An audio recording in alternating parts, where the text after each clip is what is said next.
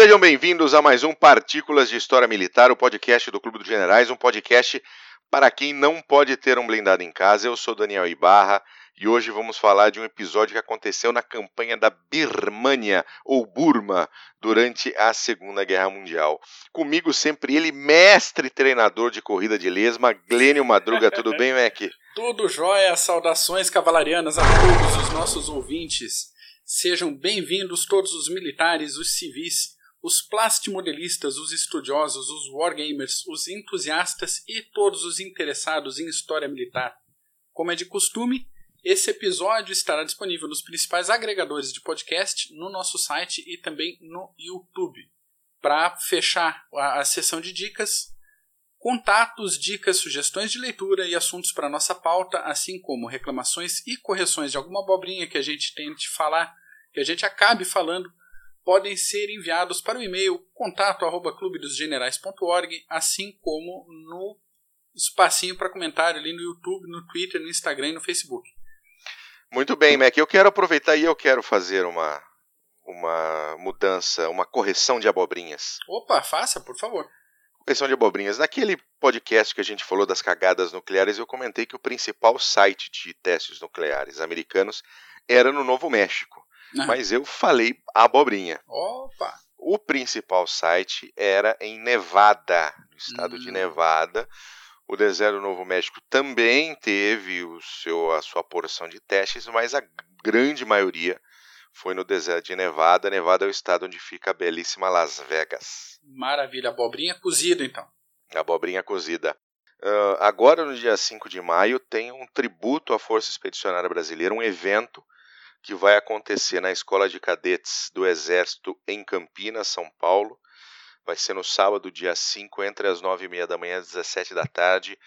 Vai ter viaturas militares antigas e modernas expostas. Nós vamos ter reencenação uh, das batalhas, uh, da Batalha de Monte Castelo, reencenação da rendição, da Batalha de Montese, perdão, reencenação da, da rendição da centésima quadragésima oitava divisão alemã à Força Expedicionária Brasileira. Uh, a gente vai estar tá lá fazendo uh, uma competição de War Games com o pessoal da, da, da, da escola, com os alunos da escola. Excelente! Então eu, eu, estarei lá junto, eu, Cadeira, eu, o cadeirante Wood, vamos estar tá lá fazendo a coordenação dessa, dessa competição, usando os, os War Games do Somium e vai ter passeio em viaturas para as crianças. É um dia muito legal. Palestras, vai ter palestra do professor Marcos Carmo, vão ter uh, palestras com relação à a, Marinha e a Força Aérea Brasileira durante a Segunda Guerra Mundial. Então, meu caro ouvinte, se você estiver aqui na região de Campinas, vá, porque vale muito a pena. Esse é o terceiro ano que acontece o Tributo à FEB. E o mais importante, nós vamos ter dois ou três pracinhas lá à disposição para conversar com todo mundo.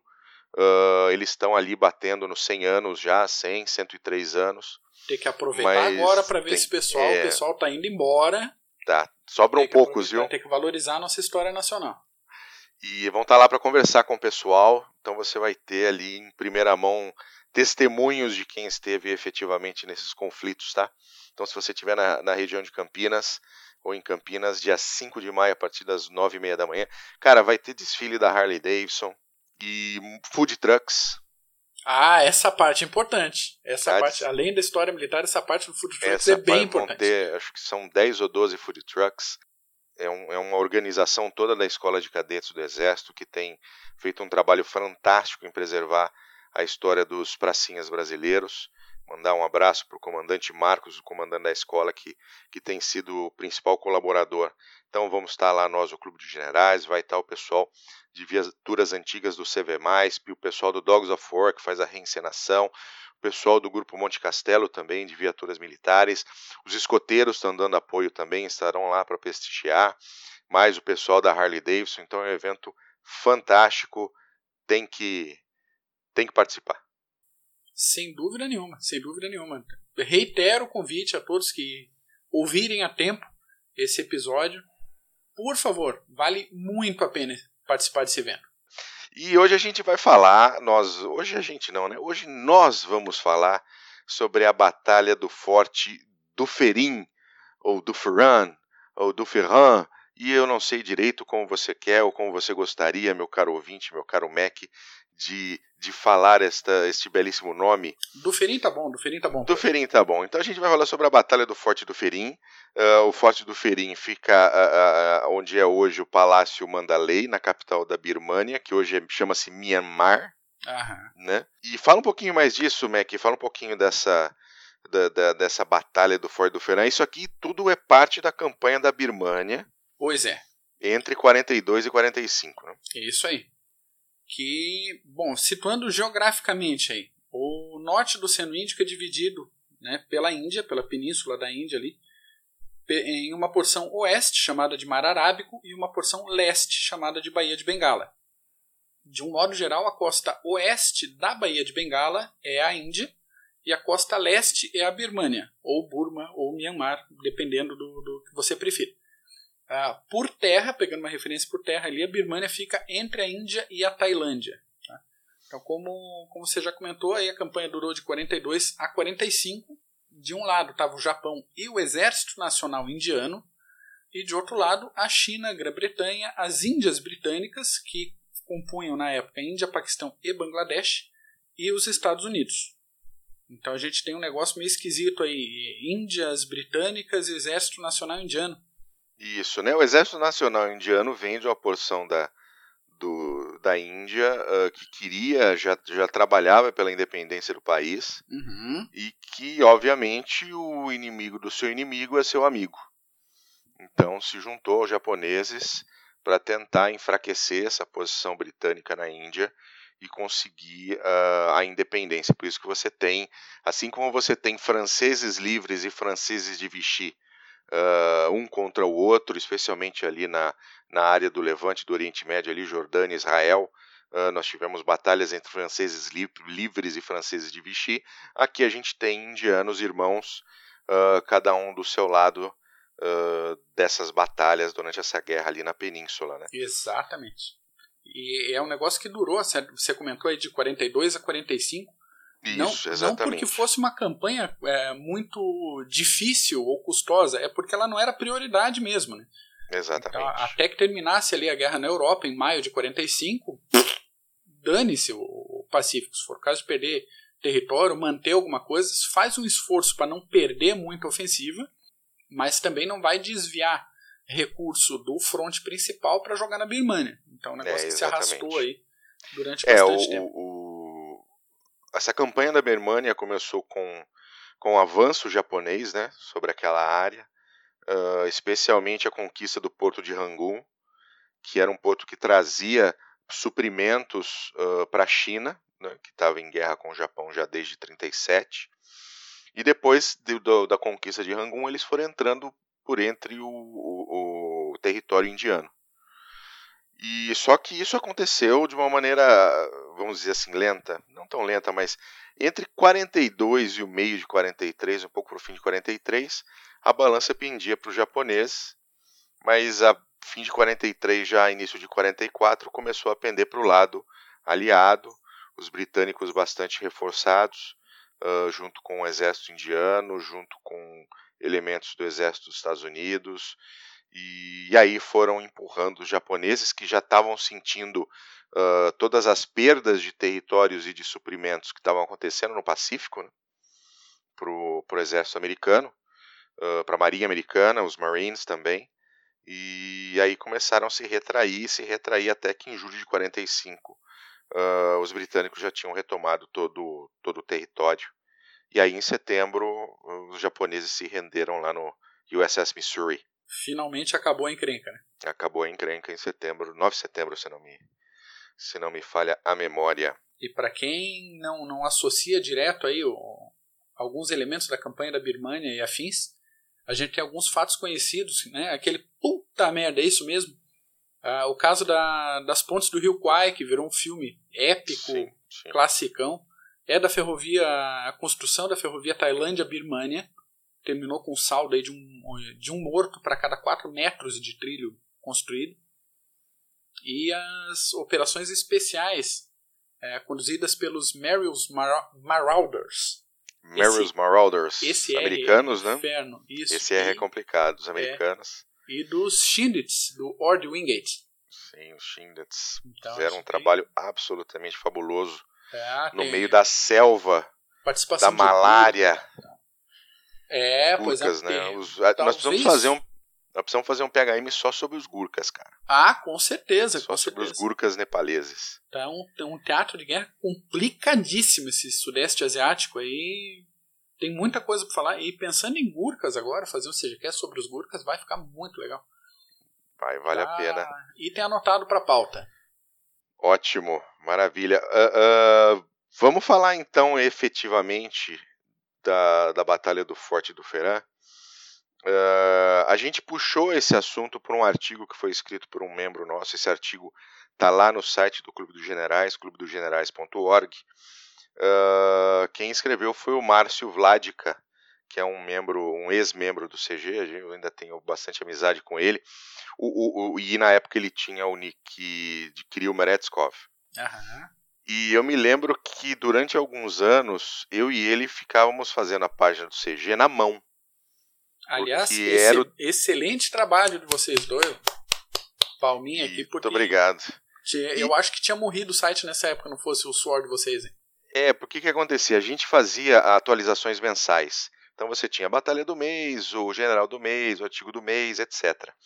E nós fazíamos tanto a parte do, do de construção do site, como a gente também escrevia arquivos. Mas quem mais escreveu artigos naquela época para o site uh, por incrível que pareça, foi um sujeito que não conhece muito de, de história militar ou de história em geral. Ele se chama Carlos Quaglio.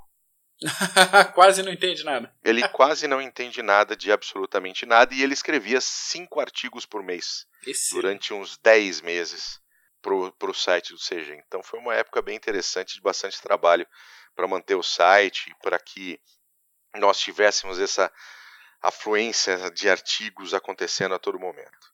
Então, meu querido Márcio, um abraço para você. Espero que você volte a, a nos, nos brindar com a sua presença no CG. Sem dúvida. E Sem aí dúvida. ele fez esse artigo sobre o Forte do Ferã. Uhum. Que é. O, o ele está na capital da Birmânia, né? Ele está na capital de Myanmar, em Mandalay. Fala um pouquinho dessa, dessa história, Mac. Pois é, esse combate aí aconteceu entre o dia 8 e o dia 20 de março de 45. Então, já toda a força sendo conduzida para o Pacífico, já no finzinho, estava encerrando já os procedimentos na Europa, então o esforço de guerra mais pesado no Sudeste Asiático, esse avanço uh, continental. Então a 19 Divisão Indiana, junto com o apoio de Gurkhas e outro, outras tropas uh, compostas por gente da pesada, né, gente foda mesmo, Sim. Eles retomaram a cidade, Mandalay, e a guarnição japonesa se refugiou no antigo Palácio Real da cidade. Então, esse Palácio Real é um complexo fortificado cercado por fossos e muralhas de 2 km de comprimento. Então, não é um espaço pequeno. Assim, não, não estavam exatamente acuados, apesar de estarem numa situação de cerco. Então, o avanço britânico pela cidade foi imediato, as tropas ocuparam ali, houve tentativa de romper as defesas é, do forte por terra, por infantaria, mas não houve sucesso. E os japoneses ali, seguros, tranquilos, com calma na manha, organizaram as defesas com, como uma boa tropa medieval é, organizaria a defesa para uma situação de cerco. Os britânicos desistiram do ataque de infantaria, não tinha como bater infantaria contra a muralha, Sim. e tentaram romper ali as defesas, o portão principal da, da fortificação, com os blindados. E aí os blindados tiveram dois pequenos probleminhas. Um são os fossos, os fossos, os fossos, os fossos, fossos, os fossos, que eram excelentes adversários para os blindados, não tinha como passar ali. E as muralhas, né? Os canhões dos blindados não tinham qualquer efeito decente contra, contra essas muralhas. E não deviam ser os blindados uh, top de linha, né? Vamos dizer assim, com, com, os calibres, com os maiores calibres, né? Exatamente. E, outra, mesmo numa... que fosse de, de coisa, tinha trecho da muralha que tinha 11 metros de, de espessura. Então pode dar tiro de blindado tranquilamente contra 11 metros ali de fortificação que não adianta. Né? Exatamente. Né? É, é, só, só como detalhe, o palácio foi construído entre 1857 uhum. e 1859 e acabou tendo o nome de Duferin em homenagem ao conde de Duferin, que foi um governador da um vice-rei, na verdade, um vice-rei da Índia, que foi ajudou a formação do Congresso Nacional Indiano e fez parte da, da terceira guerra anglo-birmanesa. Olha que maravilha, eu é, procurei foi... esse dado aí e você veio com esse brinde. Muito obrigado. ele foi vice-rei da Índia entre 1884 e 1888. Que maravilha, excelente. E aí, voltando para o combate, né? Se a cavalaria e a infantaria não dão conta sozinhas do recado, a gente chama os porte. Big pessoal... Guns. Hã? A gente chama as Big Guns. E as Big Guns, exatamente, pessoal da pesada. Então, povo da artilharia que nos ouve aí, a gente ama vocês, viu? De verdade. Então, se tropas japonesas estavam utilizando aí umas táticas em estilo medieval, vamos partir para isso também com as tropas aliadas. Né? Então, o comando fez um estudo de caso, decidiu aí que o modo mais eficiente para usar o, as peças de artilharia de 5,5 polegadas, e aqui 5,5 polegadas a gente é, especifica, a gente está falando de boca de fogo de 140 milímetros de, de diâmetro. Era o modo mais eficiente seria usar essas armas como ariete. Então, atire em alça zero, né? elevação nula, tiro tenso, horizontalzinho, até que algum pedaço da fortificação desabasse e abrisse caminho para o pessoal do solo. Para o nosso, nosso ouvinte entender, nós estamos falando de, de artilharia de, de 140 milímetros que tem um alcance de 16 quilômetros. Isto. Tá?